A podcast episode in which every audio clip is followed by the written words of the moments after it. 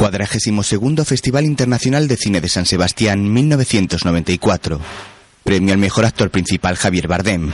Premio a la mejor fotografía Carlos Suárez.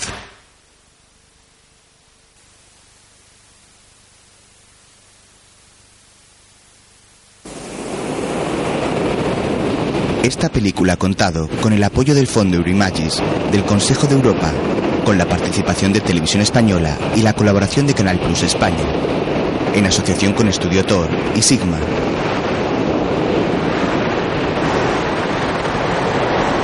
Ditirambo Films y Lola Films presentan El Detective y la Muerte, un film de Gonzalo Suárez. En lo alto de un acantilado, un hombre observa el mar.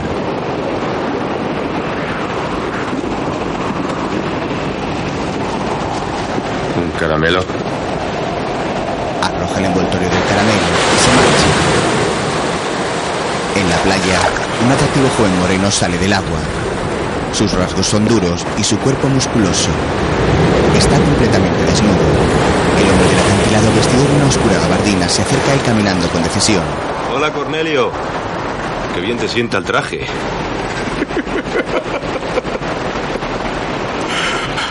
¿Un caramelo? ¿Vienes a matarme? La gran mierda quiere verte. Tengo que llevarte a la Casa Azul. Iré contigo. Poco después, el hombre de la oscura gabardina está sentado en un peñasco esperando a que Cornelio se vista. Se levanta y va a buscarle. ¿Cornelio? Da la vuelta al risco y descubre que se ha marchado. Saca su pistola furioso. ¡Cornelio! Sale corriendo por la playa en su busca. Colérico por el engaño, da una patada al aire y vuelve al coche refunfuñando.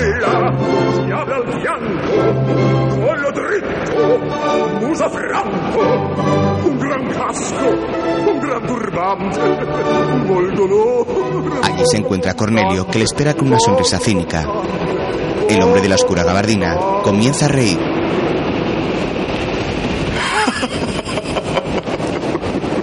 Vamos. El hombre guarda la pistola y se marcha. Un rótulo La aparece. no devuelve lo que coge. Solo a veces cambia una vida por otra. La cita es de Kun Sai Lu. El detective y la muerte es un thriller español de 1994 protagonizado por Javier Bardem, Carmelo Gómez y María de Medeiros en el papel de María. Con Héctor Alterio, Mapi Galán, Francis Lorenzo, Paulina Galvez, Miriam de Maestu y la colaboración especial de Charo López. Argumento y guion de Gonzalo Suárez, con la colaboración de Azucena Rodríguez. Música de Suso Sai. Director de fotografía, Carlos Suárez. Escrita y dirigida por Gonzalo Suárez.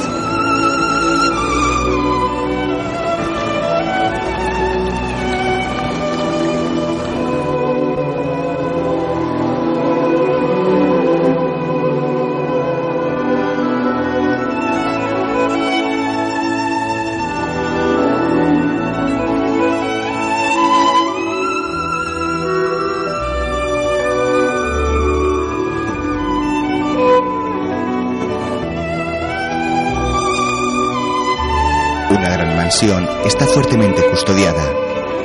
Hay una torre de vigilancia con un potente foco que ilumina la noche mientras pasea su haz de luz por la fachada. Numerosos guardas, algunos con perros, patrullan el recinto. Dentro, un hombre maduro con barba blanca se dirige a un grupo de hombres sentados alrededor de una gran mesa de reuniones. Todos, vestidos con riguroso traje oscuro, le contemplan con gran seriedad. Me veo obligado a dejaros para emprender sin vosotros el único negocio en el que de nada me valdrá vuestra colaboración, ni mi experiencia. Confieso que no lo hago de buena gana, sino por prescripción facultativa. Agradezco al doctor Ablin sus desvelos, su paciencia y su sinceridad. He querido corresponder pagándole por primera vez al contado y sin descuento. No me gustaría encontrarme en el más allá con ninguna cuenta pendiente, además de mis muchos pecados. Voy a enfrentarme con el único gobierno al que no podré engañar ni corromper. Se me ocurre una reflexión a modo de despedida. Todos llevamos muertos muchos años antes de nacer y nada recordamos. Confío en que allá arriba tampoco recuerden nada de lo que hice aquí abajo. Si alguno de vosotros me preguntara si tengo miedo, debería comportarme por una vez honradamente y responder sí. Pero cuando allá arriba me pregunten si me arrepiento de haberos conocido, responderé sinceramente no. No he tenido en la vida mayor consuelo que el de vuestra mala compañía. Y cuando ahora trasponga ese umbral, vosotros tendréis también el consuelo de no volverme a ver nunca. Os ruego que omitamos las despedidas. Que vuestro silencio alfombre mis pasos y la distancia facilite a Dios. El hombre abandona la sala seguido por dos guardaespaldas. Los allí reunidos le despiden con un aplauso. Al llegar frente a una escalera, los guardaespaldas juntan sus brazos formando un asiento para que el hombre se acomode. Entonces suben llevándolo en volandas.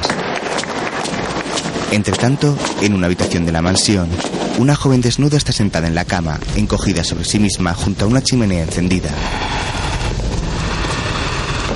Al oír los pasos que se acercan, se incorpora y toma una botella de la mesita de noche y da un largo trago. El hombre de la barba blanca entra y le quita la botella. Otra vez. La tira y le acaricia la cara a la mujer. Me gusta. No te gusta. Y te sienta mal. Bebes solo para fastidiar. No tengo sus ojos, ¿verdad? Ni su talento de actriz para hipnotizarte. Pero soy una serpiente venenosa como ella. Escúchame, Laura. Tu madre es tu madre, tú eres tú. La humanidad lleva siglos y a nadie antes de ti le había pasado eso. ¿El qué? Ser tú. Copiar cien veces. Y recuérdalo, yo soy la única persona que soy yo. Yo soy la única persona que soy yo. ¿Y los demás? El hombre la cubre con una bata y hace que se ponga en Ellos pie. son ellos. Así que mantente en el centro de lo que te rodea. Como si fueras tú la que ve. Y los demás los que miran. Eso le dijiste a mi madre. Con ella no fue necesario. Feliz cumpleaños, Laura. Laura le besa apasionadamente en los labios. Luego se abraza a él. Si sigo cumpliendo años, acabaré teniendo su edad. Y me volveré como ella para ti. Si sigues bebiendo como ella, sí. Olvídala. La hija del odio y de la envidia se llama mezquindad. Tienes razón. Soy mezquina. Porque mi padre, el duque, me enseñó a odiarla durante los años que viví con él. Pero tú me enseñaste a envidiarla. Y sé que tarde o temprano volverá a la Casa Azul. La conozco. No volverá. Te lo prometo. Sabe que estás enfermo y espera. Sabe demasiado. Conoce tus negocios, hará chantaje. Ya lo ha hecho. Y todo lo que ahora es mío volverá a ser de ella. Anda, ven. Te enseñaré algo que nunca olvidarás. Una vez que Laura se ha vestido, el hombre la conduce a una galería cristalada decorada con varias esculturas clásicas.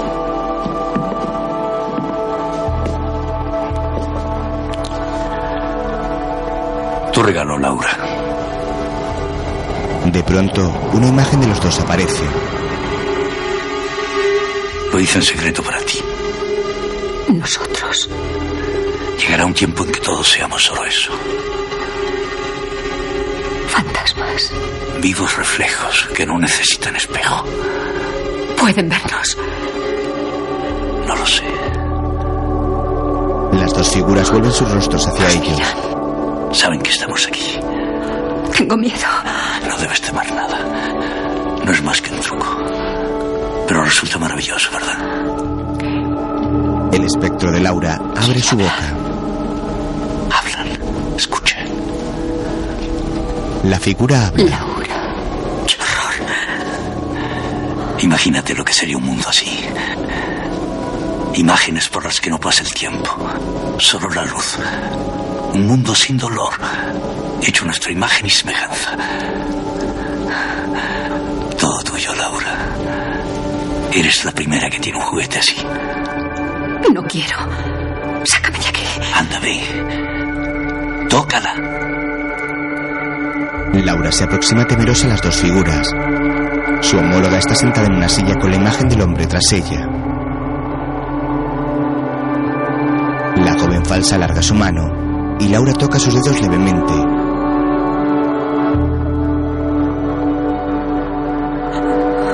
Vuelve corriendo aterrada con el hombre. Está ahí. He sentido algo. ¿Qué? No sé. Frío. Algún día podremos darles también calor. Son sensibles a nuestros deseos. Quiero que desaparezcan. Las dos figuras se toman de la mano y se volatilizan lentamente.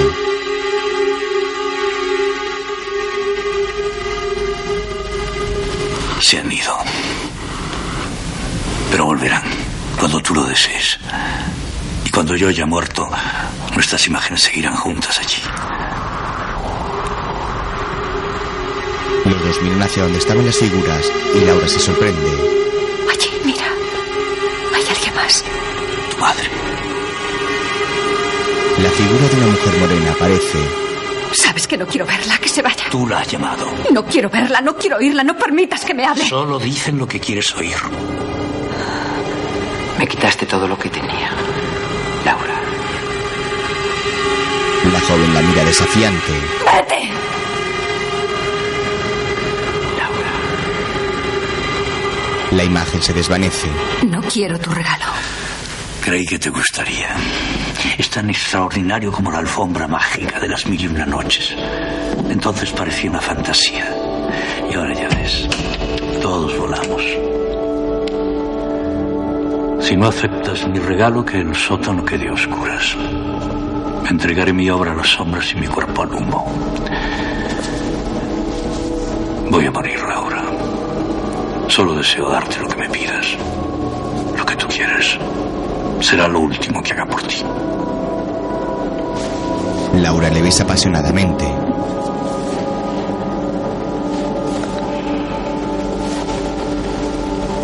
Quiero que muera mamá. El hombre oscuro ha ido a buscar al detective. El detective nos llevará hasta la duquesa. Luego también morirá. Más tarde, al amanecer de un día lleno de niebla, un pequeño avión aterriza. Con una luz en su morro, ilumina la pista.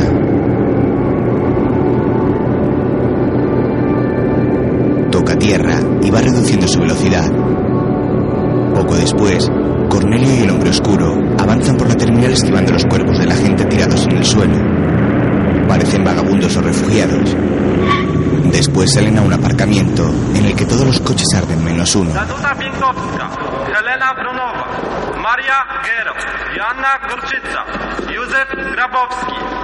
Nina Skierulska, Stefan Klonowski, Mieczysław Kowalczyk, Ewa Krzasińska, Analiza Kudzińska. ¿Puedo hacerte una pregunta? Inténtalo. ¿Por qué no te largaste con ella? Esperaba. ¿A mí? Creíais que la duquesa estaba conmigo, ¿verdad? Cuando todo arde siempre hay un coche para ir a la Casa Azul. ¿Qué está pasando? Ya ves, esta noche la ciudad se mueve. Se va a organizar una buena. Se montan en el coche. El hombre oscuro conduce camino de la gran mansión, la Casa Azul. Pasan entre grandes edificios que parecen vacíos. Varios vehículos militares vigilan las calles nevadas y solitarias.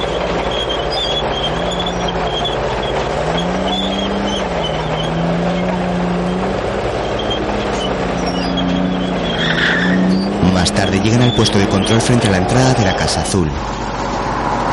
Los guardas, ataviados con pasamontañas negros, les hacen parar.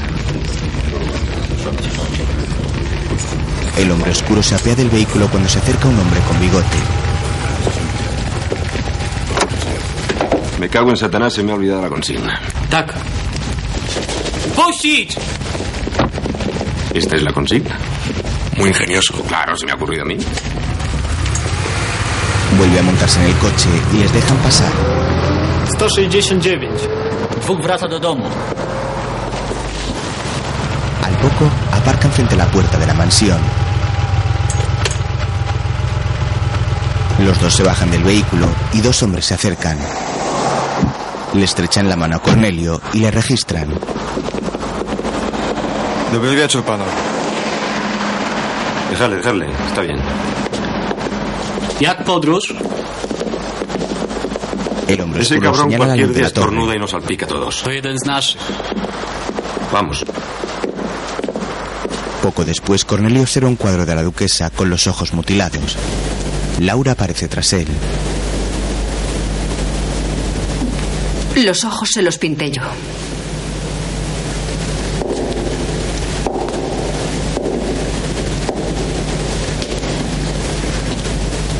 Ella se acerca y le contempla. Así que tú eres el detective.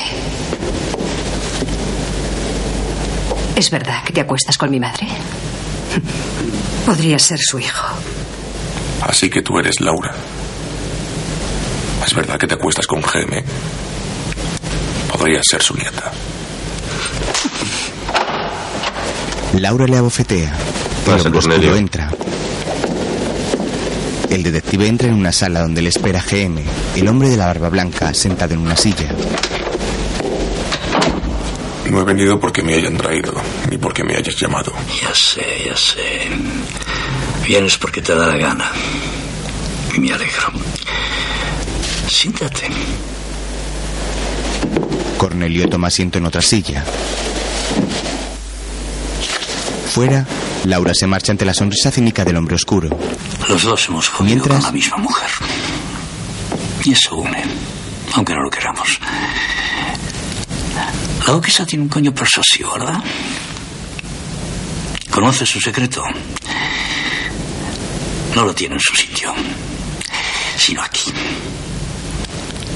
Se señala la ¿Dónde debe cabeza. Y tú eres joven. Era inevitable, no se ponía. No creas que me importa. Casi me gusta. Lo había previsto, lo había imaginado. Lo deseaba incluso. Le echaste patadas de la Casa Azul para acostarte con su hija. Y tú no hiciste lo que tenías que hacer. Te confié un trabajo y la dejaste escapar. No temas nada, ella nunca va a hablar. ¿Qué te ha contado de mí? Me ha dicho que eres la muerte. Me halaga. Y también me ha dicho que la muerte va a morir. La muerte camina hacia su tumba. Tiene razón. Estoy muy enfermo. ¿Y tú qué piensas de mí? ¿Me permites ser sincero? Te lo ruego. Creo que eres un cerdo. Y que todavía no estás muerto. Te equivocas. Soy un cerdo, pero estoy muerto. Antes la muerte era cosa de los demás. Ahora es cosa mía. ¿Sabes lo que se siente? Pereza. Se apaga el deseo y crece la pereza. Y ya solo quedan dos o tres cosas por las que merezca la pena mover el culo. Dos o tres cosas. No está mal. Antes había más. Había una que englobaba todas. La ambición. Promiscua y siempre insatisfecha, Cornelio. Como la vida. Era la vida. Supongo que ahora una de esas dos o tres cosas es Laura. ¿Y la duquesa? Últimamente pienso mucho en ella. Hay una tercera. La inmortalidad. Para estar muerto sigues siendo ambicioso. La inmortalidad. Cuando estaba vivo nunca pensaba en ella. Ahora me gustaría inventarla antes de morir. Sin sal. Para tomar las pastillas primero tengo que comer algo. También puedo beber un poco, pero ya me conoces. Nunca me ha gustado poco de nada. Quiero todo de todo. Se come una galleta. Va hacia la puerta y abre, pillando al hombre oscuro escuchando. ¿Pasa algo, señor? Nada, Joe. GM cierra de nuevo y se dirige A al veces detective. Laura escucha. Se sitúa tras el joven y le coge de los hombros Necesito ver susurrándole. a la duquesa antes del amanecer. Tráela. Sabemos que está en la ciudad y que te espera. Y sabemos que sabes dónde está. Cornelio se Si lo pone de haces, pie. será mejor para todos. Para ella, para ti, para Laura. Hoy es su cumpleaños y quiere ver a su madre. Él te acompañará. Cornelio sale y GM cierra la puerta con expresión perversa. Más tarde, non en el piangrai coche, farfallone amoroso, notte giorno d'intorno girando, delle belle turbando il riposo, narcisetto adoncino d'amor. Delle belle turbando il riposo, narcisetto adoncino d'amor. Si yo fuera tú, no estaría conmigo. Acabaré tomándote cariño. ¿Recuerdas cuando te recogí borracho en la sala de fiesta de tu hermano después del último combate? Tenías un ojo morado, una costilla rota y un culo de mujer en cada rodilla.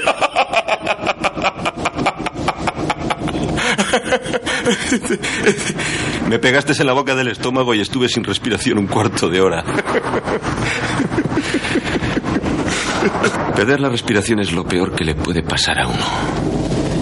Peor que el dolor y que todo, ¿no? Luego me dijiste que fuera a la Casa Azul, que la gran mierda me la devolvería. Muy gracioso. En aquel tiempo tú y GM os llevabais bien. Eres muy amigos. Yo era solo un hombre oscuro. Tú podías permitirte bromas y tal, ¿no? Ahora las cosas han cambiado. Y yo sigo siendo un hombre oscuro. Si yo fuera tú, me libraría de mí. ¿Cuánto darías tú si fueras yo para librarme de ti? Mucho. ¿Has visto juntos mil billetes de diez mil? Ni por separado. Pues si yo fuera tú, iríamos donde yo te diga. Eso estamos haciendo. más tarde llegan a un edificio en ruinas, cuya fachada se sostiene solo gracias a unos andamios. H.O., el hombre oscuro, Mil aparca de diez mil y los dos salen del coche. No creas que me lo creo. Si tuvieras ese dinero no me habrías esperado. Porque tonto no eres. Podrás verlo y contarlo. Si no lo quieres, lo dejas. No es mío, es de la duquesa. Ella me lo dio a mí para dejarla escapar. Yo te lo daré a ti para que te vayas de vacaciones. ¿Contigo? Solo. Y lejos. Vivirás como un rey. Hasta que la gran mierda me encuentre. No eres tan importante. Él está muy enfermo y los muertos pierden la memoria. A nadie le interesará tu caso, te lo aseguro. Lo haces por ella. Suben unas ruinosas escaleras. En uno de los tres cansillos hay una puerta de la que sale un hombre con un extraño gorro de dormir de tela que les mira mientras siguen subiendo.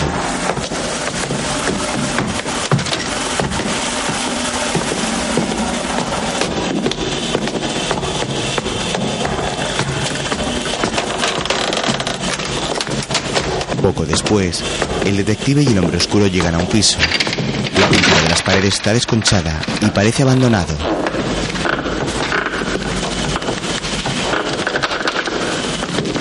Con su pistola en la mano entra en unos baños comunales y los inspecciona.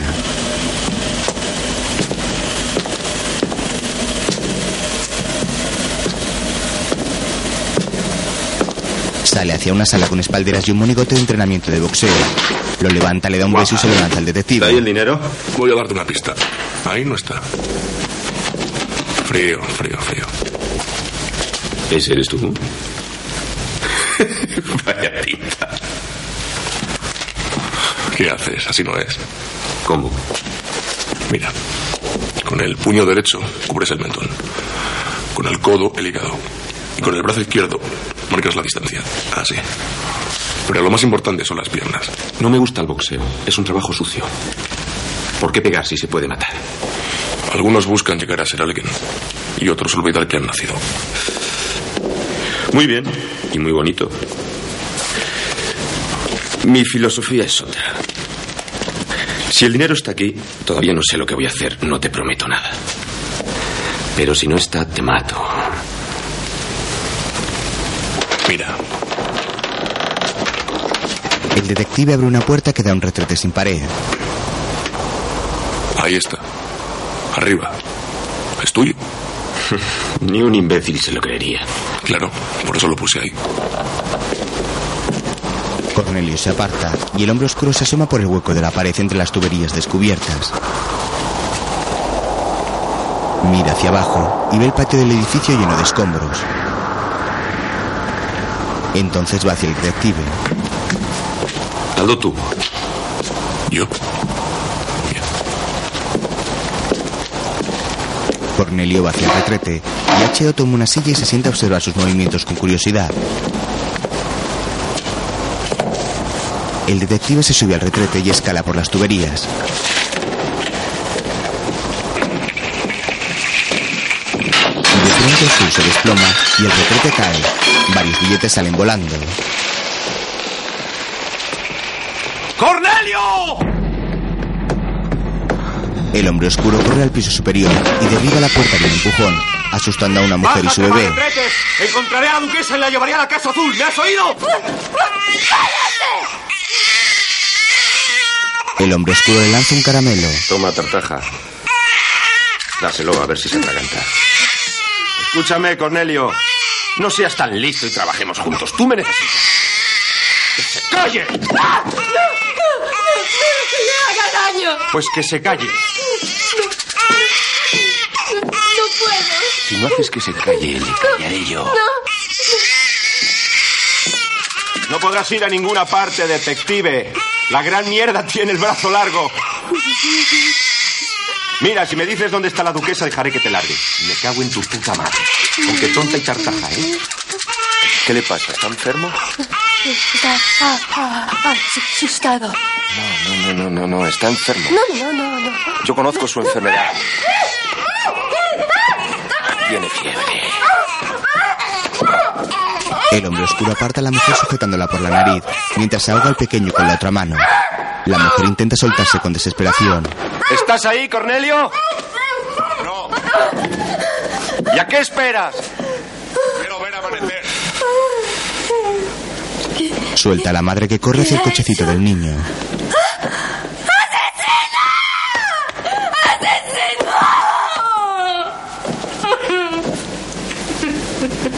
Mi, mi hijo no respira.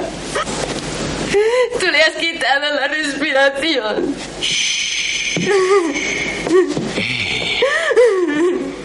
Esa era su enfermedad. Ya verás como sin aire no volverá a llorar. Yo quiero que mi hijo respire. ¿De verdad quieres que siga berreando? Sí. Está bien. Allá tú. Pero tendrás que hacer lo que yo te diga. Ese tendrá que bajar de ahí. Pero eso no es fácil, ¿sabes? Porque ese es un tipo cabezota. Eh, eh, Ese, Sí, ese, el detective. el de- de- detective. No repitas lo que yo digo, me pones nervioso. Si ese baja y va, ¿eh? la gran mierda te devolverá la respiración de tu hijo. La, la gran mierda. Él lo puede todo. ¿Y dónde está? Vive lejos, en la Casa Azul. ¿Cómo se va? Ven, ven. El detective lo sabe. Pero si no baja, no podrá ser. No detective, no respiración. Así que ya ves. Hala, venga, tú subes y yo os espero abajo. ¡Ale! El hombre aupa a la mujer hacia el tejado donde está Cornelio. Ella escala por las vigas hasta llegar a un ventanuco.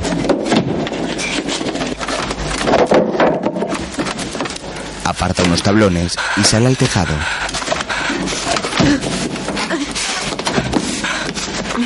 La mujer, con melena corta y gafas, se acerca gateando al detective que la mira extrañado.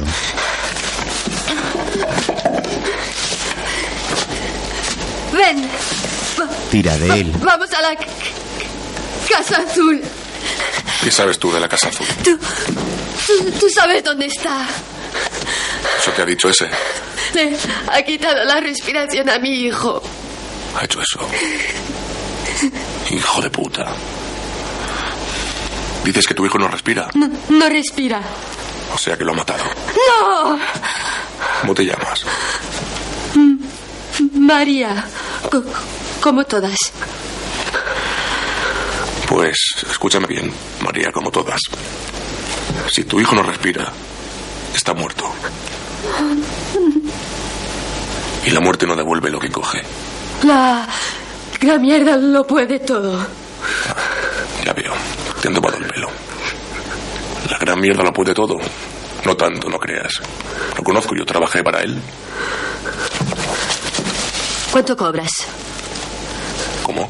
¿Qué- qué- ¿Cuánto cobras por tu trabajo? ¿Puedo pagarte? No puedes pagarme. No.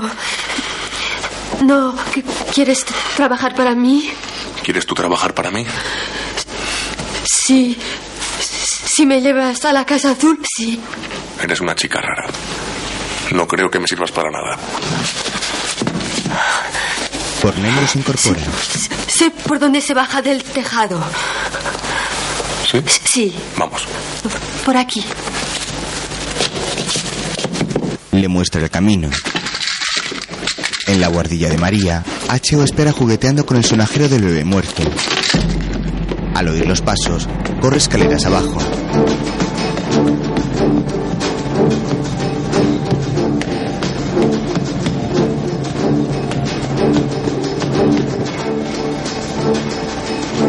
Entre tanto, el detective y la madre tartamuda caminan por los tejados y las chimeneas.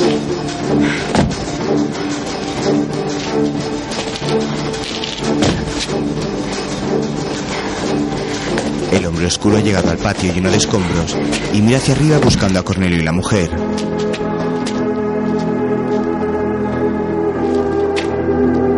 Frustrado, le da una patada a una lata. Por su parte, María y el detective llegan a una escalera de incendio. Él le da su abrigo cuando se dispone a bajar.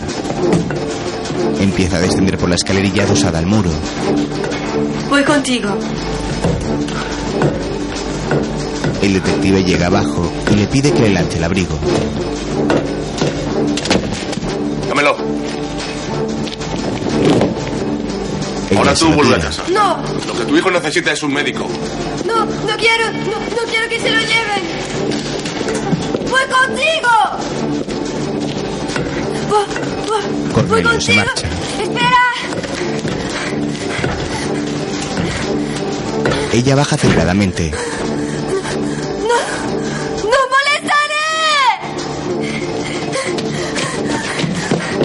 Sale corriendo tras él. Pero el detective ya desapareció entre la neblina en las calles abandonadas. ¡Detective!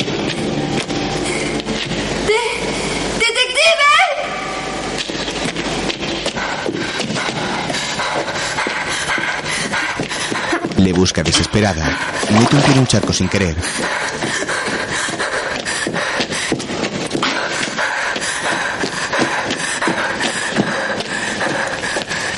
Entonces ve a un hombre rubio orinando junto a una estructura metálica.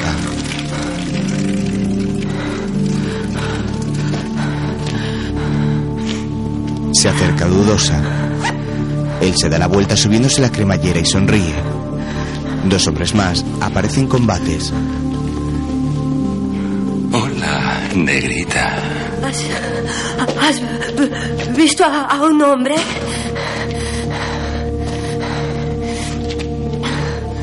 ¿Quieres saber si, si- si hemos visto a un hombre? Eh, chicos. ¿Habéis visto a un hombre? ¿Un hombre? ¿Buscas a un hombre? ¿Y esto qué tal?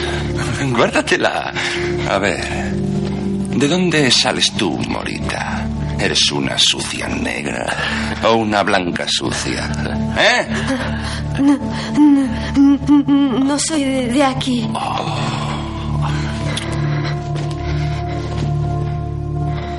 Uno de ellos pasa su mano frente a la cara de María y tira de su bufanda. No has oído. De rodillas. Saca la lengua Ella se arrodilla aterrada. y ponte a chupar. No lo has oído, idiota. Chupa. Le ponen el bate frente a la cara. Ella obedece y lame el bate. El tercer hombre se relame al verla.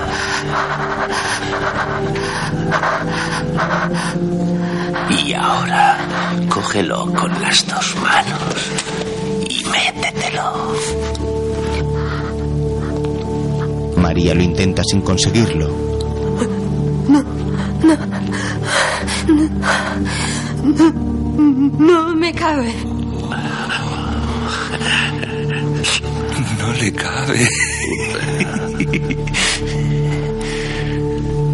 Y así. A ver si te cabe así. Anda, abre. Le dan la vuelta y le meten la empuñadura en la boca.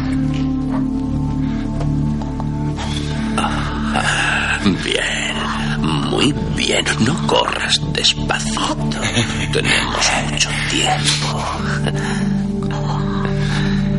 ¿Te gusta? Deja algo para luego. Le sacan el bate de la boca. Uno de ellos se quita un guante. Se baja la cremallera y se saca el pene.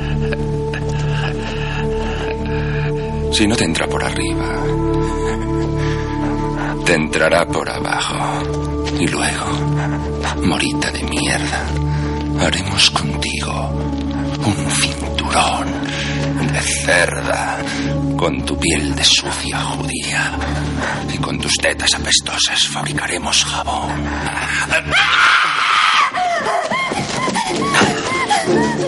María trata de escapar, pero los hombres la rodean. Se esconde en un contenedor. ¡Que sepa quiénes somos! ¡Que oigan nuestros tambores! ¡Vamos a hacerte reventar! ¡Vamos, sal de ahí, sal de ahí, porra! ¡Sal, sal, sal! ¡Oye!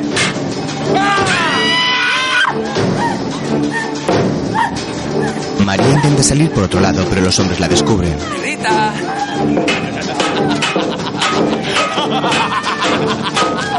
Uno de ellos echa gasolina dentro del contenedor con un bidón, mientras los otros golpean con los bates la estructura y el ruido ríe de forma psicótica.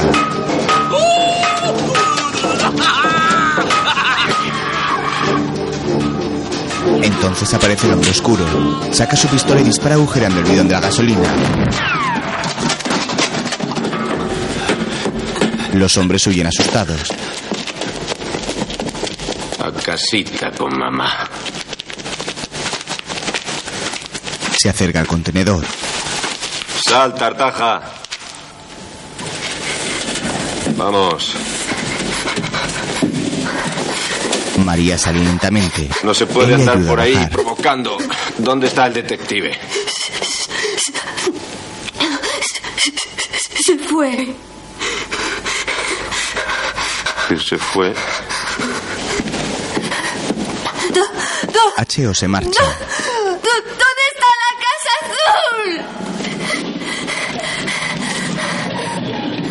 Después María vaga por las calles oscuras y llenas de basura.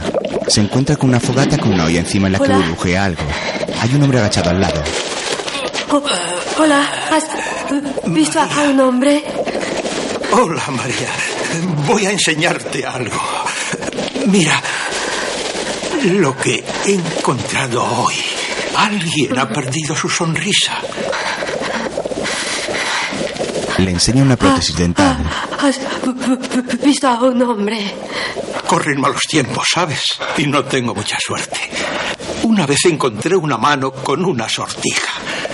Y me dieron dos de los grandes. De entonces, esos eran buenos tiempos. Ahora pesco poco. Si antes pasó un hombre, ¿y qué me da si te digo por dónde? No, no, no, no tengo nada. Dame tus gafas. María se quita las gafas y se las da. Mira al cielo con los ojos entornados. El vagabundo se pone las gafas. me pasó. Me dio esto. Pero no escribe. Le muestra un Va a rotulador. tomar el último autobús. Llevaba un abrigo negro y zapatos de ciudad. Debe ser extranjero, porque no sabe que los autobuses del gueto nunca salen ni van a ninguna parte. María sale corriendo. Al rato llega donde están aparcados varios viejos autobuses. Se sube al morro de uno de ellos para ver en su interior. Frota el parabrisas, pero no ve nada.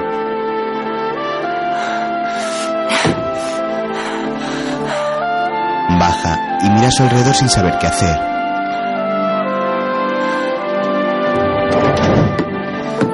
Entonces sube a otro autobús en el que hay una figura sentada al fondo. Es el detective. María se sienta a su lado. Voy contigo. ¿Por qué no le cuentas al padre de tu hijo lo que te pasa? No sé quién es. Eh, es que, que fui puta, pero ahora ya, ya no. El detective la mira un instante y luego vuelve la cabeza hacia la ventanilla. El frío provoca que se forme vaho con la respiración agitada de María. Los dos esperan sentados. Más tarde, una guapa mujer morena, vestida con un traje de pequeños espejitos, canta en un club. cuando duermo sin soñar. ¿Dónde va el amor cuando el amor se va? Al morir el amor, dime dónde, dónde va, si en el fuego de mi cuerpo ya no está de su largo sueño, hazlo despertar. Quiero soñar.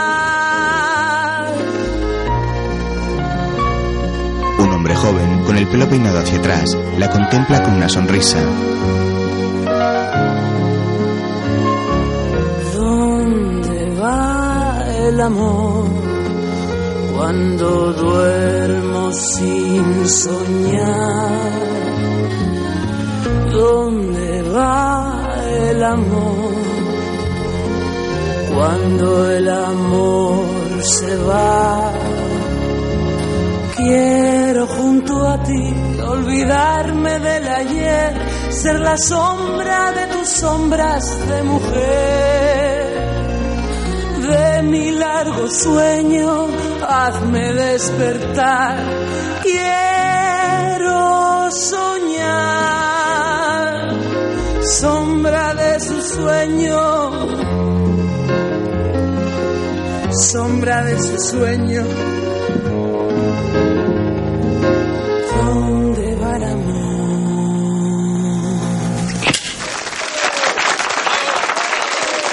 Ella le dispara con una pistola falsa de la que sale una flor. El público aplaude y ella se sienta con el Para joven. cuando la muerte llame a tu puerta. No conozco esta canción, Ofelia. No es una canción, es un consejo. El hombre pulsa el gatillo y la flor se esconde. No es mío, es de Al Capone. Y a él se lo dio su madre antes de morir. Mientras, varias chicas salen al escenario y comienzan a bailar.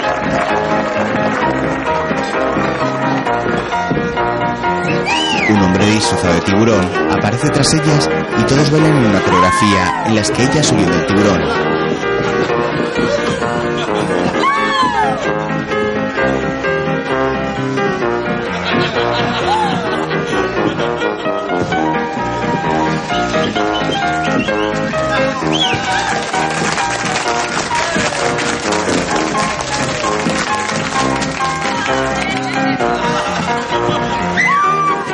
Bajan del escenario y empiezan a correr entre las mesas del cabaret.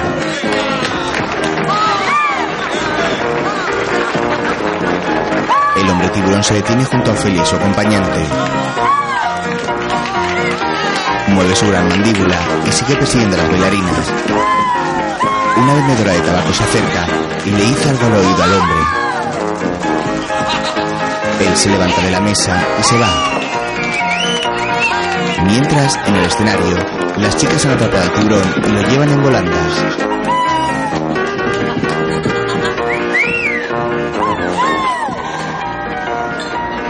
Entre tanto, el hombre se reúne con el detective. Bien. Me alegra verte. ¿Nos tomamos una copa? No, quiero estar contigo a solas. Rosa, acompaña a mi hermano a mi despacho y ocúpate de él. Vale, enseguida te veo, Cornelio. Detective sigue a la mujer y María se dirige a unos clientes. Eh, ¿Es esta la casa azul? Nadie le responde y corre con el detective. Mientras, el hermano de Cornelio vuelve a la mesa de Ofelia. Quiero que me des un consejo, Ofelia. Creí que no te gustaban mis consejos. Necesito que me digas qué harías tú si yo fuera tú. Si yo fuera tú, me acostaría conmigo. No es mala idea. Te prometo que cuando acabe con este lío lo haré. ¿Qué lío? Ha venido mi hermano. ¿El boxeador? He recibido una carta hace dos meses. Para él. Creo que si se la doy tendrá problemas. No se la des. ¿Eso harías tú? Si ese es el problema, sí. Pero si no se la doy, el que tendrá problemas seré yo. Entonces, dásela. Más tarde en la cocina del Eh, local, María ¿es está comiendo algo con el hombre tiburón. azul. ¿Te han metido en remojo? Mm, mm, Me han bañado. ¿Trabajas aquí? No. ¿Y, ¿Y tú? Solo en festivos y vísperas. No has visto mi número. Es muy original. Se me ocurrió a mí y me gusta bastante. Sabes, tengo un contrato va para Miami, pero me lo estoy pensando. ¿Tú bailas? No. No importa. Es fácil. Entras a escena tranquilamente. Es fácil. Patita abajo, patita arriba, patita abajo, patita arriba. Corres un poquito hacia adelante sin darte demasiada prisa. Dos pataditas y ya está. Juntos llegaremos lejos.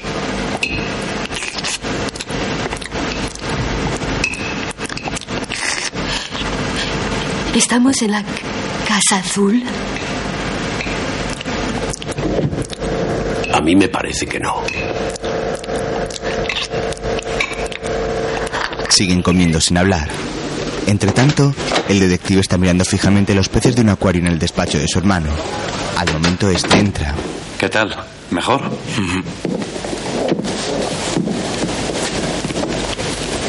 ¿Sabes lo de papá? Lo ingresaron hace tres días. No creo que pase de esta semana. Se ha hecho lo que se ha podido, aunque no sirva de nada. Yo me he ocupado de todo. Le indica que tome asiento en la butaca frente al escritorio. Él también se sienta tras la mesa y abre una caja de puros. Toma. Le ofrece uno a Cornelio. No. El detective va a morder la punta. Espera, yo te lo preparo. Cornelio busca su mechero. El detective asiente y le devuelve el puro. Su hermano empieza No a creas que soy encenderlo. feliz, ¿eh? Lo tengo todo, es verdad. Las cosas me van bien. Debería ser feliz. Pero no soporto la felicidad. Sopla antes de aspirar.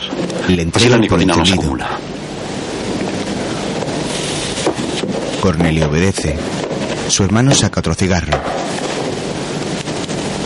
Todavía me acuerdo cuando te enseñé a montar en bicicleta. Estoy seguro que si ahora me subo a una, me caería. Espero una carta. Y tus señas. La recibí hace dos meses. Su hermano saca la carta de un cajón y ¿La has se la abierto? entrega. No. Mientes. La has leído. Bueno, le he hecho un vistazo. ¿Qué dice?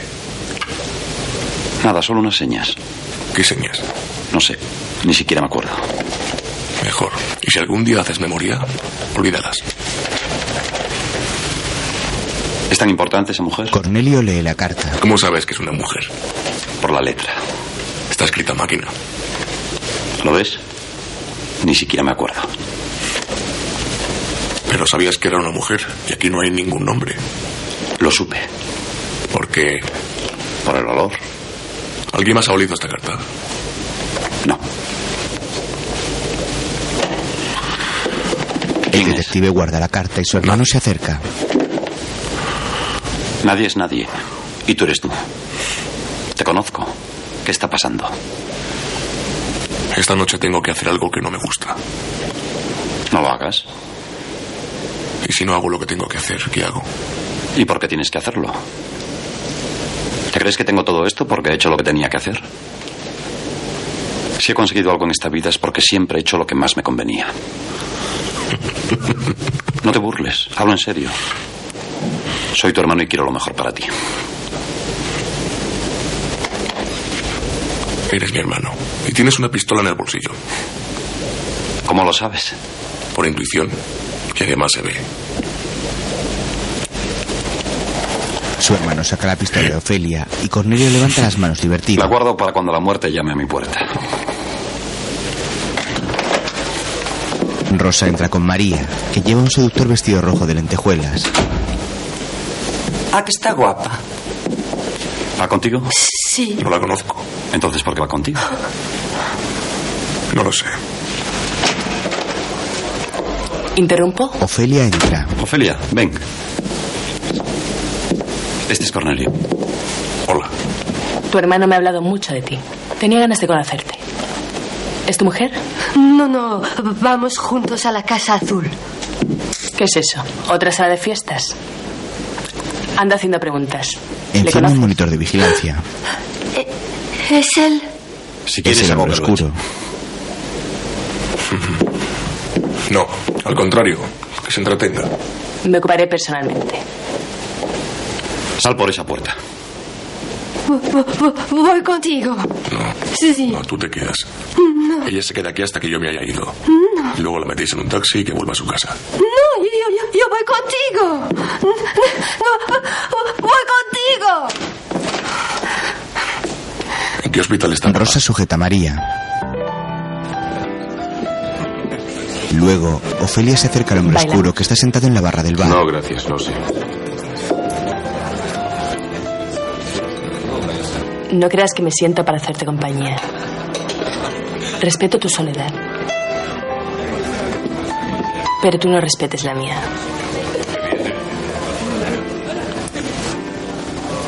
Cuéntame algo. ¿Vienes mucho por aquí? No, pero conozco al dueño.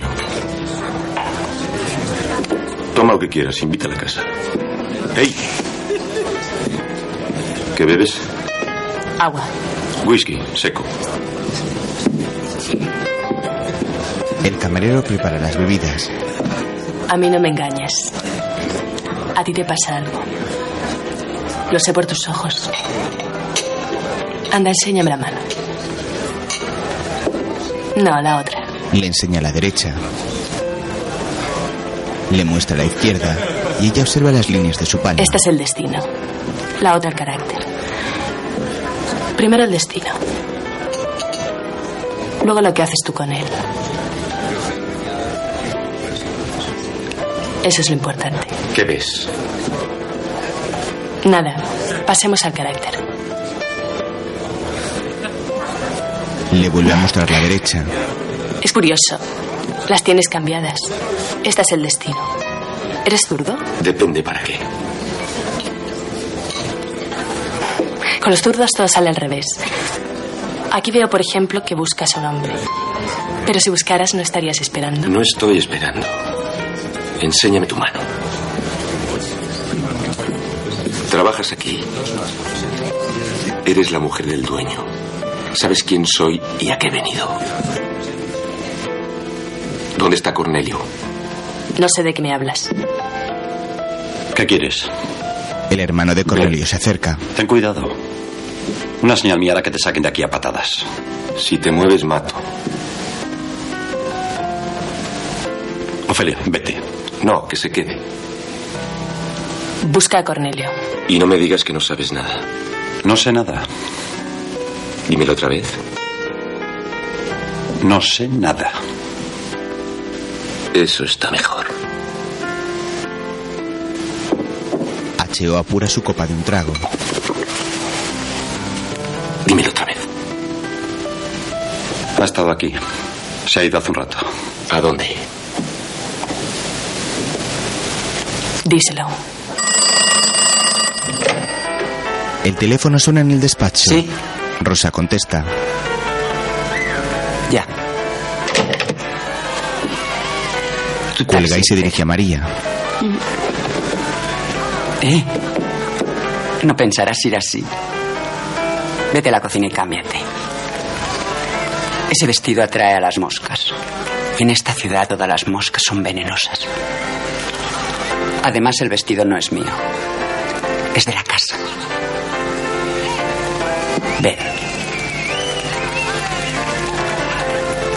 María se acerca temerosa. ¿No te han dicho que eres muy guapa? Pequeñita pero guapa. Tienes la piel blanca y suave. Envejecer es un horror. No me comprendes. No importa. Yo tampoco entiendo lo que me pasa desde que él está con esa cantante de mierda. ¿Crees que estoy amargada porque él no me quiere? ¿O que no te comprendo porque no he tenido hijos? Pues te equivocas, porque él me quiere. Lo que pasa es que no lo sabe. Y no he tenido hijos porque no me da la gana. Eh, vengo a buscar la pistola de la señorita Ofelia. Toma, que no la vea. Pasa, impasible. María oculta la pistola. Un hombre de baja estatura entra. Dile que aquí no está lo que busca.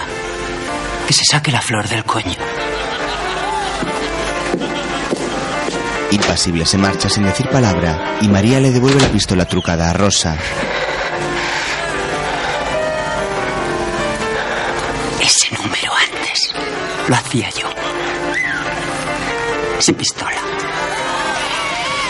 Yo cantaba como Marlene. Y al final del número, en vez de dispararle una flor, hacía un gesto con la mano. Así. Hacer puñetas. Te- te- tengo que irme. Y tú quieres que tu hijo vuelva a la vida. Mira, fíjate en eso. Fíjate bien. También nacieron de una madre que les limpiaba Arrastra hacia los monitores. Si ese niño que dices que no respira volviera a vivir, llegaría a ser como uno de esos. Sucios perfumados, estúpidos y vulgares. Más les valiera no nacido. Arranca los Yo quiero que mi hijo sea como los otros.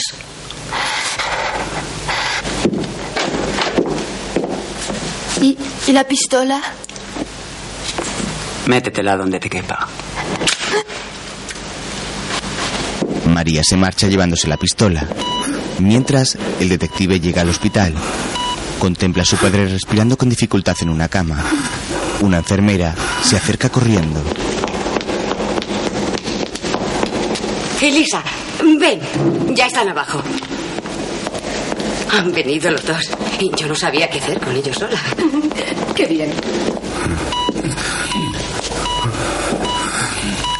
La enfermera de guardia se marcha con ella y Cornelio se acerca a su padre. Cornelio. Estoy aquí. He venido a verte.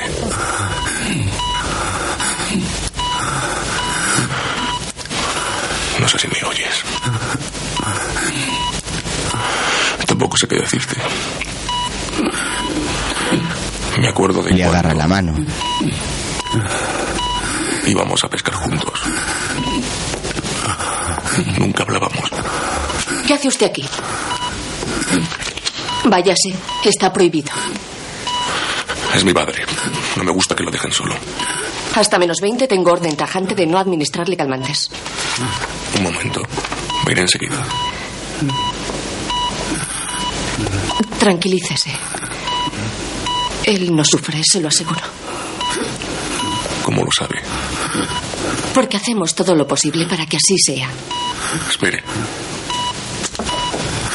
¿Cree que me oye si le hablo? Ya lo creo que oye. Hace un momento le hablé y me hizo un gesto con la mano.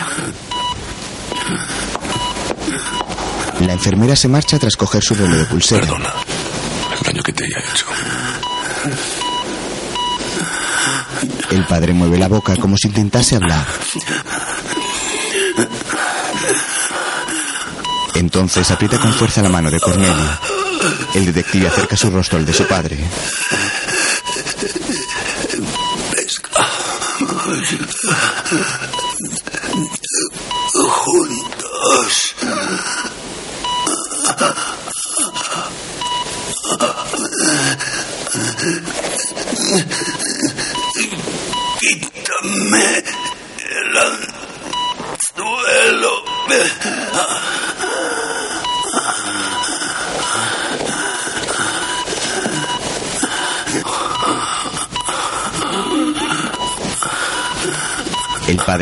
Agotado. Cornelio, respetando sus deseos, aprieta el tubo del respirador cortando el flujo de oxígeno. Lentamente, el padre va perdiendo la conciencia.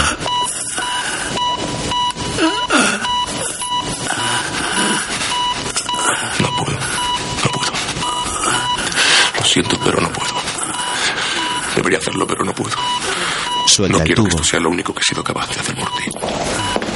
Ya se va. Este hombre sufre, no vuelva a dejarlo. La enfermera vuelve. Cornelio se marcha. Fuera en un coche le espera el hombre oscuro. Y en la oscura entrada del hospital, sentada en un banco de piedra, también le aguarda María, vestida de nuevo con su ropa. El detective baja las escaleras colocándose su largo abrigo. María se levanta al verle. Detective, Otra vez tú. Dije que te llevaran a casa. dijiste al hospital a, a ver a tu padre y, y vine. Salen. Al ver al hombre oscuro en su coche, el detective agarra a María y se dan la vuelta corriendo. H.O. se apea del vehículo y les persigue. Entra a la recepción del hospital y asusta a la enfermera. Entonces corre escaleras arriba. Entre tanto, Cornelio y la madre recorren los pasillos y escaleras de servicio de la clínica. Se meten en la morgue con dos cadáveres. El hombre oscuro llega al momento, pero no les ve y baja a otro piso. Por fin están en paz. Cornelio contempla los cuerpos de dos hombres de avanzada edad. María saca la pistola trucada de Ofelia y aprieta el gatillo enseñando la flor para animarle. ¿La has robado? No.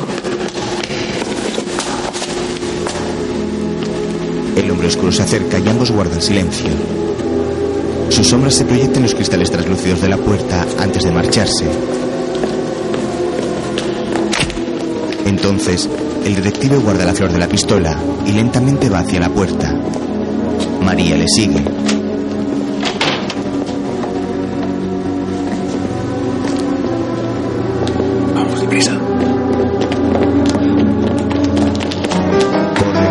H aparece al final del pasillo y les ve. Les persigue a toda velocidad. Ellos salen por la puerta trasera. Rodean el hospital y llegan hasta la fachada principal. El hombre oscuro va tras ellos. Sin embargo, se montan en el coche y se marchan justo antes de que les dé alcance.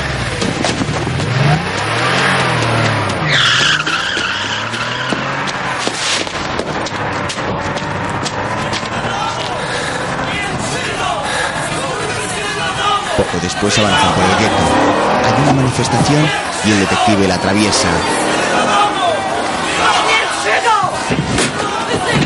Los manifestantes llevan banderas negras y uno de ellos se lanza sobre el coche. Otros golpean los cristales. Los antidisturbios empiezan a correr a los manifestantes cercándolos con sus escudos y porras.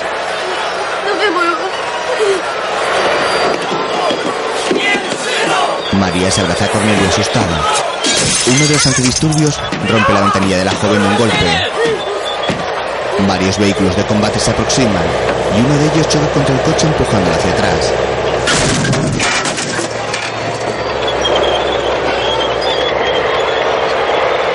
Cornelio maniobra para apartarse de su y los manifestantes en los antidisturbios desaparecen por la calle. El detective observa a la joven que tiene los ojos cerrados con fuerza. Le pasa el brazo por los hombros. Ella abre los ojos y mira a su alrededor. Aliviada, apoya su cabeza en el pecho de Cornelio. Tranquila.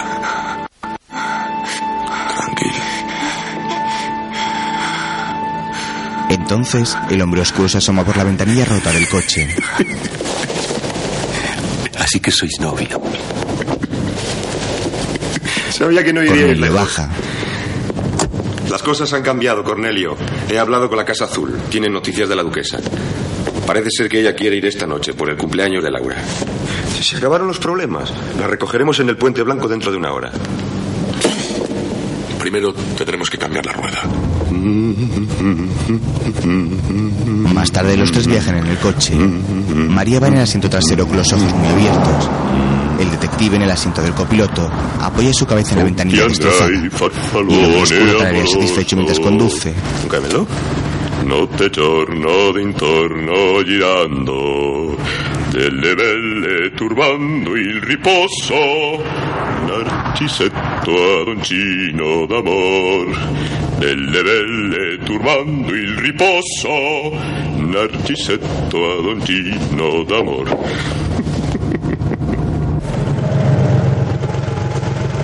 Más tarde aparcan bajo unos soportales y se apean del coche. Quédate en el coche, María. ¿Crees que te engaño? No. Ella obedece. Pero puede que te hayan engañado a ti. ¿O que la duquesa nos haya querido engañar a los dos? O que GM nos haya querido engañar a todos. Vete delante. No me gustaría que volvieras a engañarme. No está. Empiezan a Las subir son escaleras de iguales. piedra. Tú conoces a la duquesa mejor que yo. Cornelio se da la vuelta y golpea al hombre oscuro dejándole tendido sobre las escaleras. Te dije que te quedaras en el coche. María Si les ha seguido yo te digo, nunca trabajaré para ti. ¿Por qué quitaste su pistola? Le conozco, sin pistola no es nadie. ¿Y, y si te mata a ti? Es amigo mío, nunca lo haría. Si quisiera ya lo habría hecho. ¿Sabes que no eres tonta? Se montan en el coche y se marchan. Mientras GM despierta sobresaltado. Está en una lujosa cama en la casa azul. Se incorpora y mira a su alrededor. En la galería, Laura está con su imagen. Las dos están sentadas en el suelo. Laura acaricia el cuerpo de su copia y la besa en los labios. GM llega.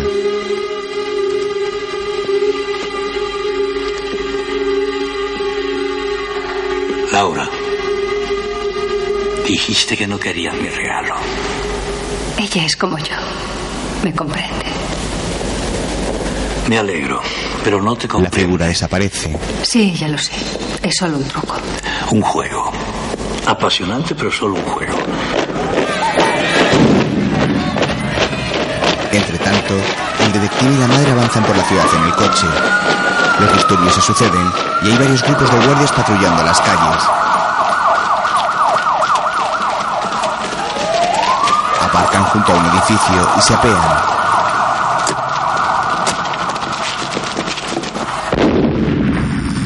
Van hacia una puerta y Cornelio llama al timbre. Bebé llora y María se gira rápidamente recordando a su hijo. Ve a una mujer envuelta en una manta empujando un carrito de bebé por la calle a toda velocidad. Intenta huir de los guardias. La joven desaparece entre las sombras, dejando a María desconsolada. Por su parte, el detective vuelve a llamar al timbre con impaciencia. Mira hacia arriba y una figura femenina se acerca a la ventana. Es la duquesa.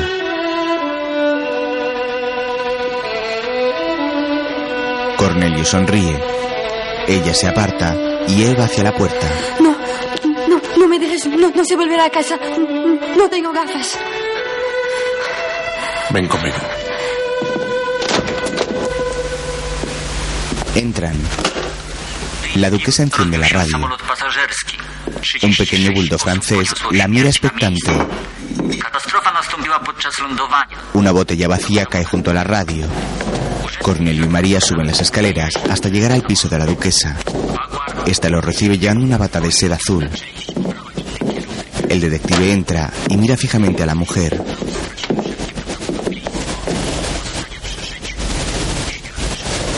Me dijeron que habías llamado a la Casa Azul y que teníamos una cita en el Puente Blanco. Pero ya veo que no piensas ir. Hoy es el cumpleaños de Laura, ¿verdad? ¿No era mañana? ¿Qué día fue ayer? Pasan y María cierra la puerta con timidez. No vayas. Me usan como cebo para matarte. ¿Esa quién es? Se llama María. La duquesa vierte agua en una palangana para que el perro beba. ¿De verdad quieren matarme? ¿Otra vez? Bebe de una botella de champán que saca de la nevera. ¿Cómo has dicho que se llamaba? María. Como todas.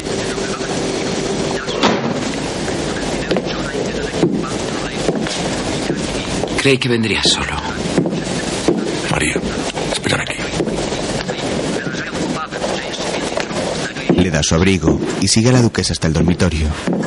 La joven se sienta en una silla a esperar.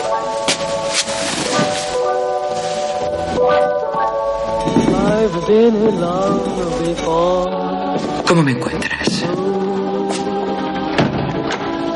Cornelio la observa mientras cierra la puerta de la estancia. Se acerca a ella. Quieto. No hables. Sé lo que vas a decir. No mientas. Pero tampoco quiero que me digas toda la verdad. El tiempo se cuesta contigo. Pero no consigue joderte. Tus ojos siguen siendo tus ojos. Lo malo es que mi hígado ya no es mi hígado. Pertenece por completo a la casa Martel. Excelente coñac. Pero no te merece. He encontrado en la resaca el sentido de la vida. Y cuando subo alto, acepto bajar deprisa. ¿A qué has venido? Él le acaricia la cara. No he venido a acostarme contigo. No. Pues me parece mal. Necesito calor. La duquesa tiene la espalda apoyada en la pared y el detective se acerca a ella lentamente para besar sus labios sensualmente. Es un beso húmedo, largo y apasionado.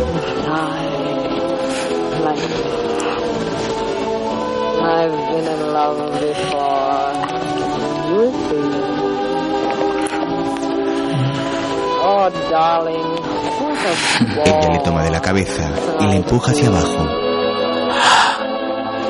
El detective acaba arrodillado entre las piernas de la mujer, practicándole sexo oral. Ella apoya una de sus piernas sobre el hombro de él y se deja llevar.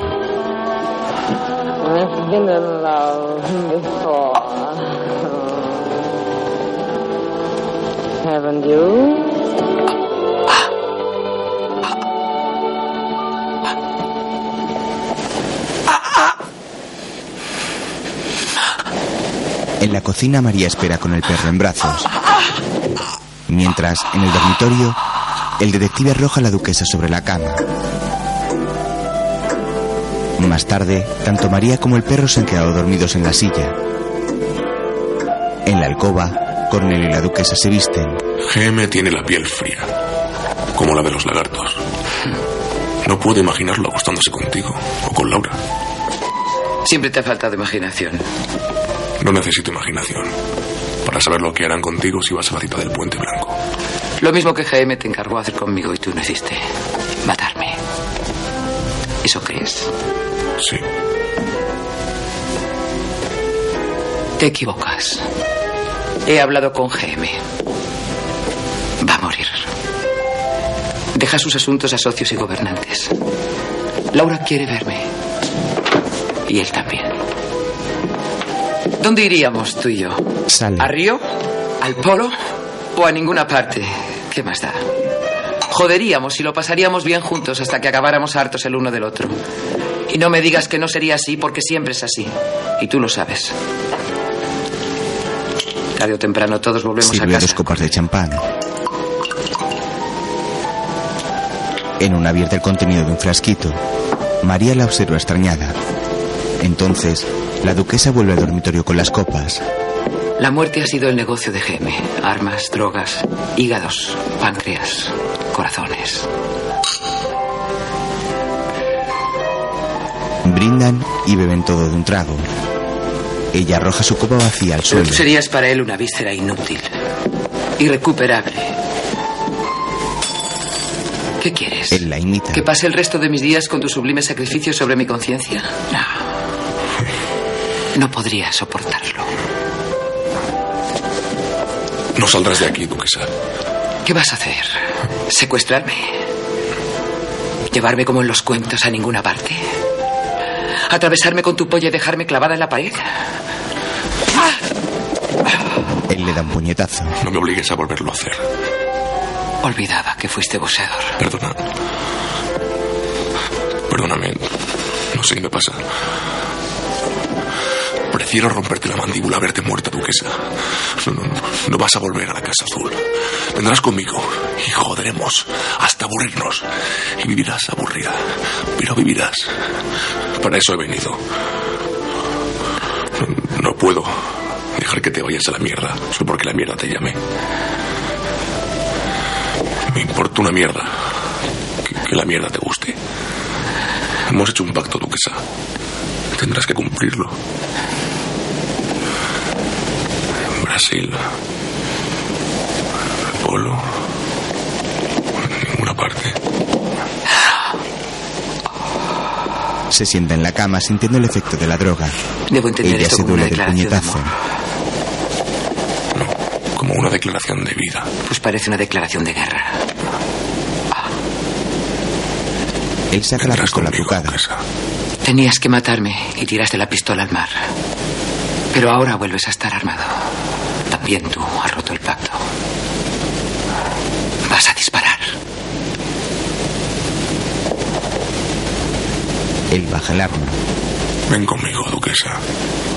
Y si no voy contigo, ¿qué piensas hacer? Vendrás. Suelo tomar dos gotas para dormir mejor. Te he puesto todo el frasco. Esa es la dosis que dan a los elefantes.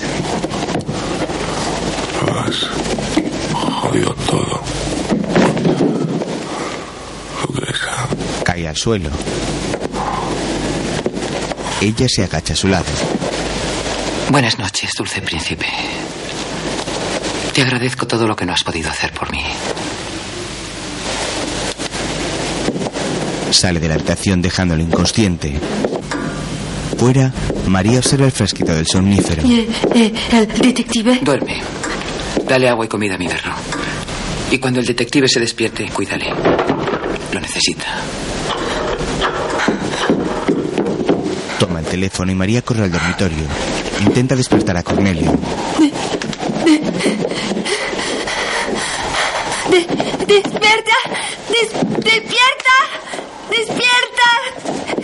De- de- de- ¡Detective! ¡Despierta! De- ¡Despierta! Mientras la duquesa sale del apartamento.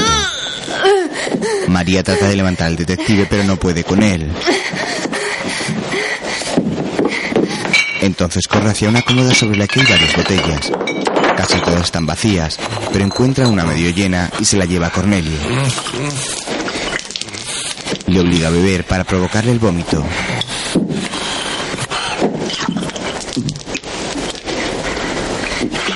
Él reacciona y todavía tambaleándose, bebe de la botella sin parar. El detective se aparta y comienza a vomitar, expulsándose la droga de su organismo.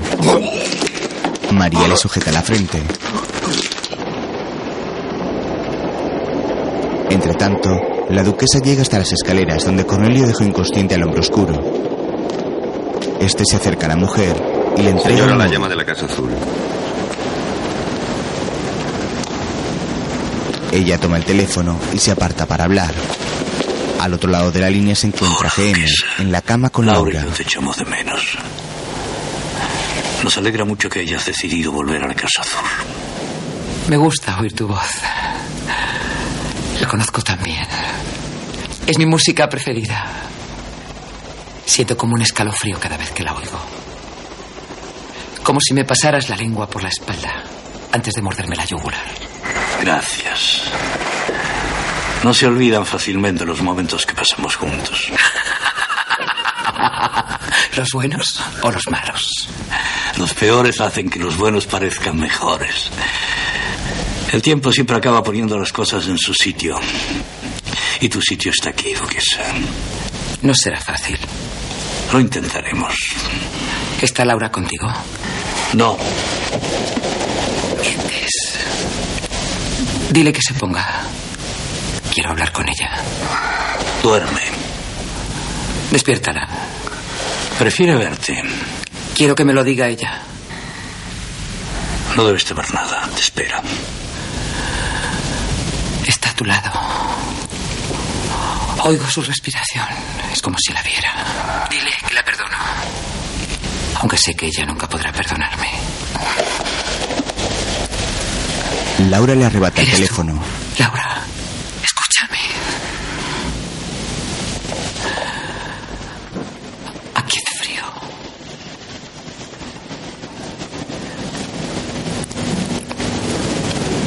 Me arrepiento de no haberte dado el calor que necesitabas cuando yo era como tú. Ahora que has conseguido ser como yo, escúchame. Tu padre, el duque, era solo un padre de alquiler. Tu verdadero padre está contigo en mi cama.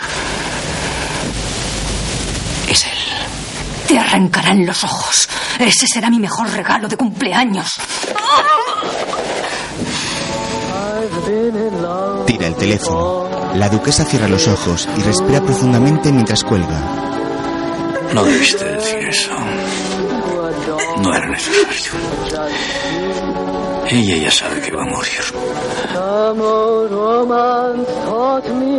La duquesa mira a su alrededor sin ver al hombre oscuro. Avanza unos pasos asustada.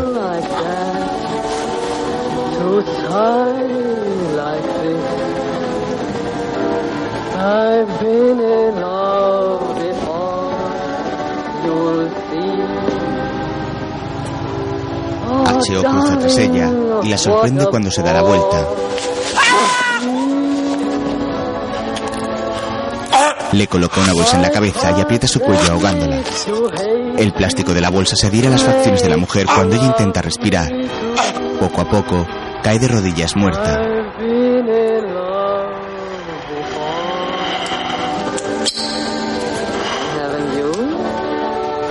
Entonces el hombre oscuro saca una navaja. Mientras, María ayuda a Cornelio a bajar las escaleras, pero tienen que sentarse a descansar. Ella se abraza a él buscando consuelo. Me gusta estar así, siempre.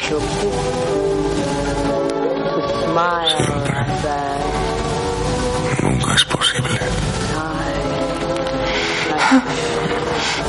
Porque hay palabras no. no posibles. Para jorobar. Darling, what a bore. Amor. E- ¿Es posible? That makes you hate me, Cuidado. Si se dice, se va. ¿Y dolor? Cuando. Cuando se dice, se queda. María.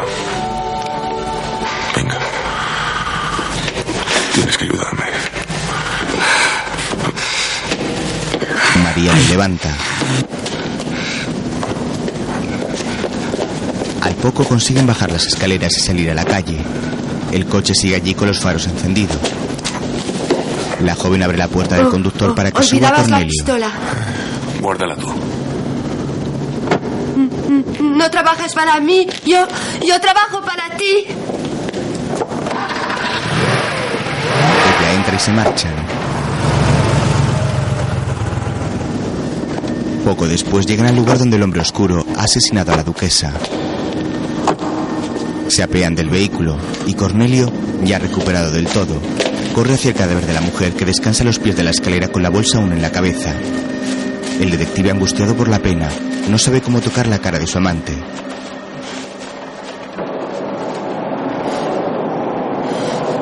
Entonces grita desesperado.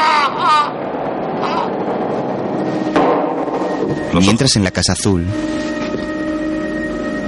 los entrega flotando en formol en un frasco de cristal. ¿Y el detective? Laura se acerca. No me extrañaría volver a verle. Es de esos que quieren tener la última palabra aunque hayan perdido la partida. Si viniera, dejarle pasar. Pero no salir. Laura, tu madre ha muerto.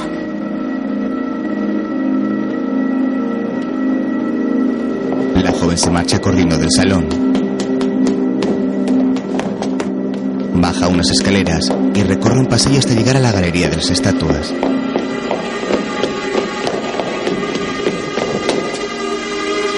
Allí se encuentra de frente con su copia que le sonríe. La joven retrocede y la imagen desaparece.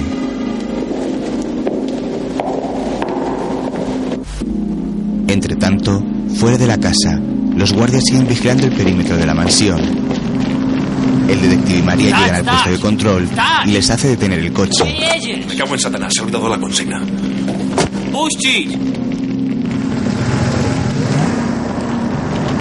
Les dejan pasar. Cornelio avanza conduciendo con expresión dura y decidida en el rostro.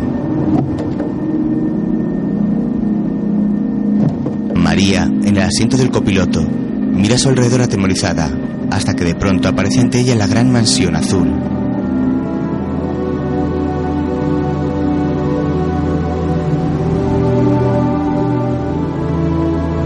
La joven abre los ojos de par en par, fascinada por la majestuosidad del edificio.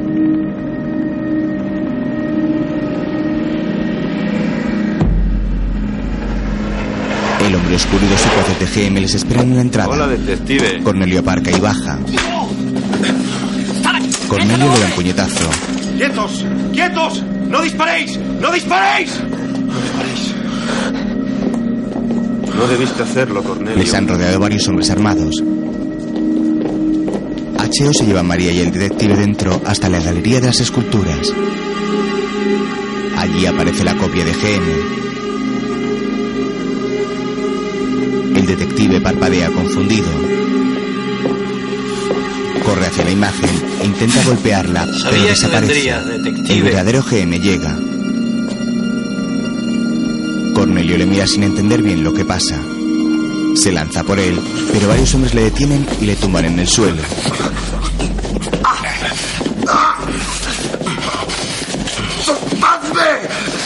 ¿Querías matar al que va a morir? Quería romperte la sombra, hijo de puta. Tú destruyes lo que tocas antes de matar. Es mi estilo. Puedes haber confiado en ella y dejarla vivir. Mirad de qué romántico. El pistolero arrepentido. El detective enamorado. ¿Lo mato? No. ¿Y tú quién eres? María se acerca a GM temerosa. Eh, ¿Eres tú la... la mierda? ¿Cómo lo sabes? Mm, Me lo dijo ese. Está loca. Él... Él le robó la respiración a mi hijo. Quiero que la devuelvas. ¿Tu hijo muerto? No, no ha muerto. Él le quitó la respiración. Fue una broma. Mataste a su hijo. Lloraba. Idiota. ¿Cómo te llamas? María. Me gustas, María. Pero ese hombre te ha engañado. Tengo algunos poderes para quitar la vida, pero ninguno para devolverla. No. Tú lo puedes todo. Devuelve la respiración a mi hijo. No, no hagas daño al detective. Millones de renacuajos quieren ser ranas en esta charca. Donde solo el sapo es rey. Y tú quieres uno más. Es mi hijo.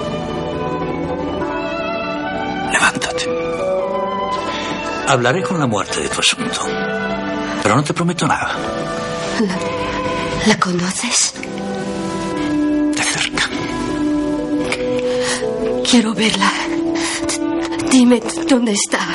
Nunca hago nada por nada. ¿Qué podrías darme tú? Lo, lo que me pidas. Una vida por otra. Es un trato justo. Daré la mía. Si, si alguien cuida a mi hijo cuando vuelva a respirar. Que la muerte decida. Laura llega. Laura. María se acerca a ella esperanzada. ¿De qué raza eres, perrita? Apestas. Eh, ¿Eres tú la, la muerte? ¿Qué dices? Yo soy la única persona que soy yo. Yo también soy yo. No, tú eres tú. ¿Sabes ladrar? Tranquilízate, Laura. María tiene ganas de jugar. Y es el hambre lo que le ha sentido al plato. ¿No quieres jugar con ella? No. Con ella no. Laura se acerca al detective que sigue sujeto por los secuaces de Jaime. Quiero que vea a mi madre antes de morir. Laura mira al frente y la copia de la duquesa se materializa ante ellos. María la mira asombrada.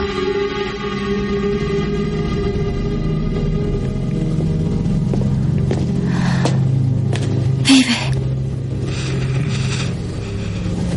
Cornelio alza la cabeza y la figura se dirige a él.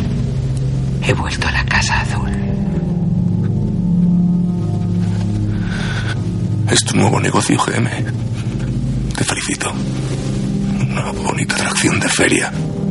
Podréis seguir enamorados hasta que las luces se enciendan. Y a eso lo llamas inmortalidad. Simple artificio. Lamentablemente podéis amaros, pero sin follar. Eh, eh, ¿Es ella la muerte? No. Pero sus ojos lo han visto. María se acerca lentamente a la copia de la duquesa con esperanza en su mirada. Todos sonríen al verla caer en el engaño, excepto el detective que mira a GM con rencor.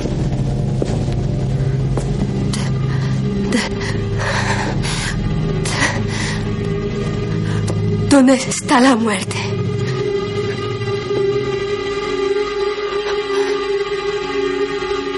Figura comienza a desvanecerse lentamente. Es. Es una burla. María corre hacia Laura. Saca la pistola trucada de su abrigo y le amenaza con ella. Todos se quedan paralizados. Si, si no sueltan al detective, la mato. Cornelio aprovecha el momento para liberarse de los ¡No lo hagas, secuaces y Cornelio! tomar la pistola de María. ¡Quietos, quietos! Si alguien se mueve, le vuelo los sesos a esta mosquita de mierda. En nombre de la duquesa. Ella te apreciaba, no habría querido una cosa así. Quiero GM. Se acabaron los juegos. Tendrás a Laura cuando María y yo hayamos salido de la Casa Azul. Un coche puede seguirme con un solo hombre. Mantenerse a 50 metros. Y detenerse a distancia cuando yo me detenga. Si se cumplen las condiciones, tendrás a Laura. La dejaré en la carretera. Podemos llegar a un acuerdo. Te daré lo que me pidas. No quiero nada de ti. ¿Para qué viniste entonces? Solo para pegarme, no me lo creo. Vino porque yo se lo pedí. ¿De verdad viniste por esa pequeña loca?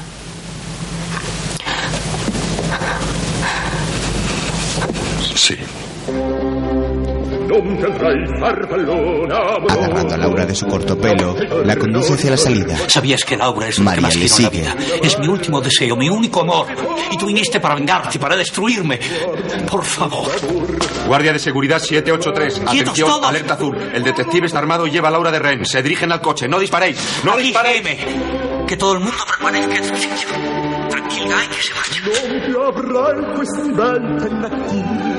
Todos los guardias de GM se apresuran para vigilar como el detective y María se llevan a Laura de la Casa Azul. Habla GM. Mantened la calma. Tranquilo, Cornelio. Todo se hará como dijiste. Tienes mi palabra. Tengo tus huevos. Laura le mira de reojo asustada, pero manteniendo el tipo. Los secuaces de GM apuntan a Cornelio con sus pistolas sin disparar, mientras que este avanza agarrando a Laura del pelo y encañonándola con la pistola falsa.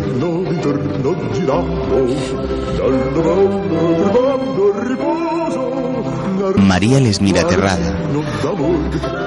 En la galería, GM habla con el hombre oscuro. Síguelo tú. Y cuando tengas a Laura, mátalo. Sale tras ellos. Los perros de presa de los guardias ladran con rabia a Cornelio mientras sale de la casa. Los vigilantes del exterior cargan sus fusiles dispuestos a acabar con el detective. El grupo de este avanza lentamente hacia el coche iluminado por el potente foco de la torre de vigilancia.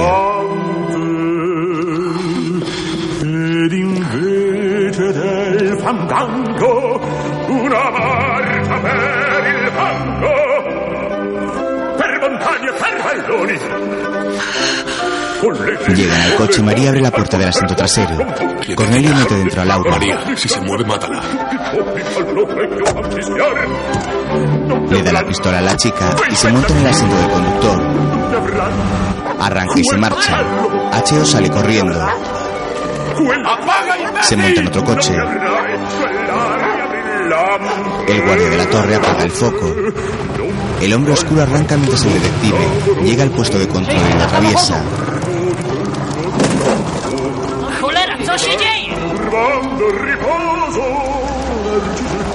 H.O. le sigue a 50 metros. En el coche de Cornelio, Laura mira a sus secuestradores con una sonrisa cínica. Te lo dijo la duquesa, ¿verdad? Para eso has venido. Dímelo.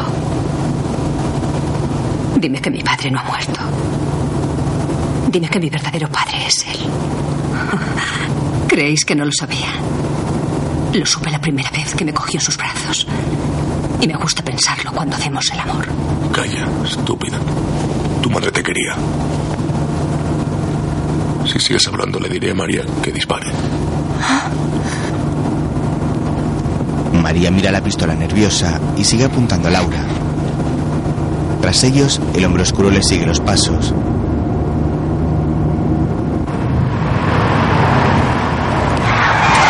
Entonces Cornelio da un volantazo y se detiene al encontrar el camino bloqueado por un carro de combate en llamas. H.O. también se detiene y se apea apuntándole. No te muevas. Laura intenta huir, pero el detective la detiene. Corre con H.O. Resignado, Cornelio baja su arma de ¿No juguete. vas a disparar? El detective se gira, levanta la pistola y el hombre oscuro le dispara mientras que de su arma solo sale la flor. Cornelio cae contra el coche y sonríe divertido por el truco a pesar de su herida. El hombre oscuro y Laura le miran confundidos. Entonces, H.O. comienza a reír.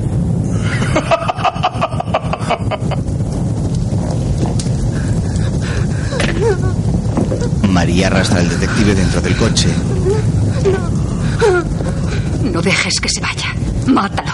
Tranquila, Laura. El detective está muerto. No La quiero lleva a su volver coche. a la casa azul. Llévame lejos. Te pagaré. No trabajo por dinero. Dejaré que me acaricies. Tampoco por amor. Entonces lo harás porque te lo ordeno, estúpido. Se sube detrás y el hombre cierra la puerta.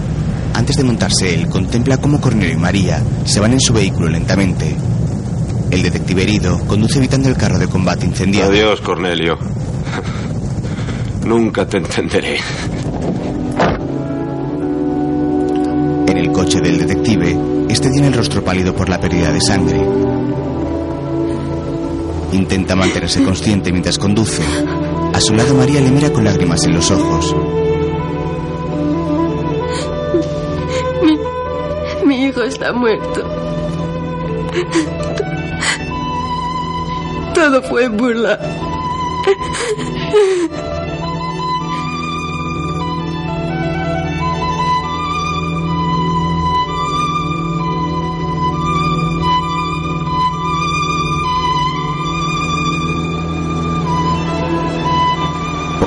Después ya ha amanecido y llegan al edificio donde vive María. Cornelio aparca la esplanada delantera llena de basura cubierta por la nieve. Aquí te quedas. ¡No! María, basta ya. Fuera. Se acabaron las fantasías, María. Curaré, detective. Estoy muriendo, María. Déjame en paz.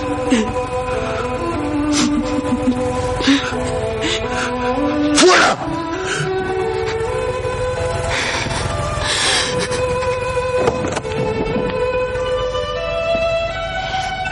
María sale del coche y retrocede unos pasos.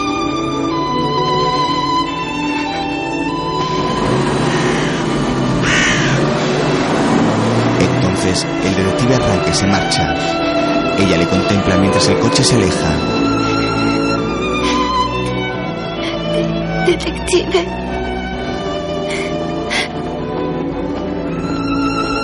Se da la vuelta y se encamina hacia el edificio. Cruza el patio en ruinas y llega a la puerta. Allí se cruza con un hombre que le devuelve las gafas. Toma, María. Ese hombre de las alcantarillas me dio estas gafas para ti. No te olvides de hacerme la cama y después sacudir la alfombra. ¿Qué hiciste por ahí toda la noche? Ese niño. ¿Qué le pasa a ese niño? No para de llorar. María, confundida pero esperanzada por las palabras del vecino, entra en el portal. Mira hacia arriba por el hueco de la escalera y se pone sus gafas.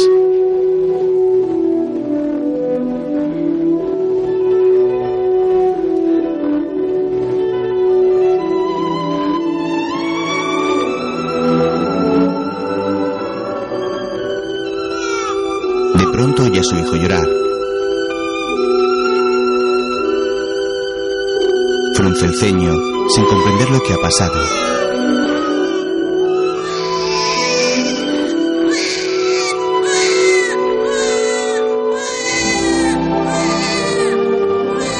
Entonces cierra los ojos con fuerza sin poder creerlo aún y sube corriendo los escalones para reunirse con su bebé. La muerte nunca devuelve lo que coge, solo a veces cambia una vida por otra.